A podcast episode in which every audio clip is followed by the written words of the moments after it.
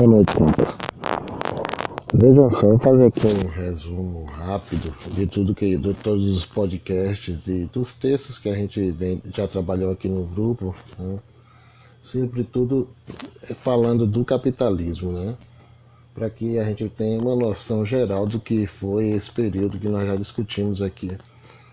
É, na realidade, nós, o capitalismo ele tem início na Baixa Idade Média, ele começa com a luta da burguesia para se estabelecer enquanto classe social, já que essa burguesia não tinha função dentro da sociedade feudal, né, da sociedade europeia.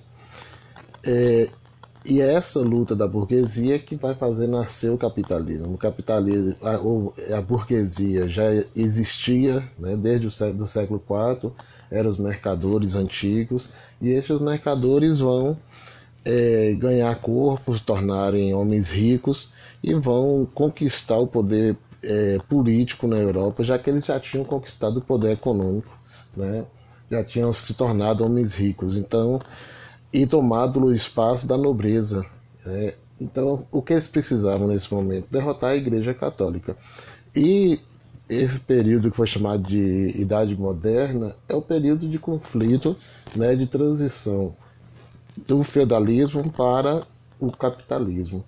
Nesse período vai se formar os estados nacionais. Esses estados nacionais precisam de um governo centralizado. Esse governo centralizado é, são os governos é, chamados de monarquias absolutistas, que vão, vai servir para a burguesia. A burguesia se torna conselheiros desses reis absolutistas, mas quando chega no século XVI, século XVII, os estados é, nacionais deixam de servir a burguesia e passa a ser um entrave para o desenvolvimento da burguesia.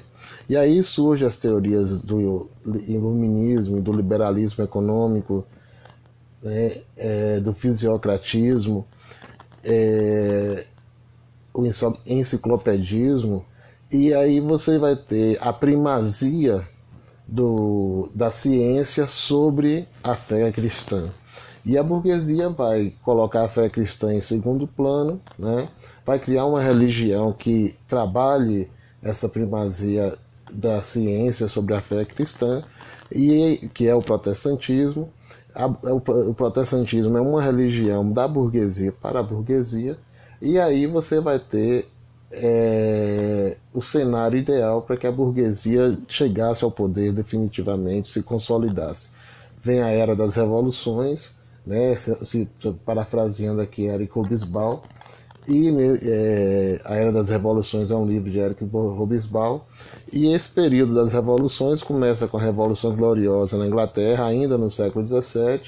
E depois você tem a independência dos Estados Unidos, a Revolução Francesa, e você vai ter é, a independência da América Espanhola. Né? E nesse momento você chega, após a independência da América Espanhola, você começa com os movimentos revolucionários aqui no Brasil. Então você tem toda uma movimentação da burguesia em defesa do capitalismo, lutando para construir o capitalismo, e Finalmente, após a Revolução Francesa, essa burguesia chega ao poder de fato e estabelece o seu mandato né, sobre a Europa. Da Europa, ela passa a conquistar todo o planeta.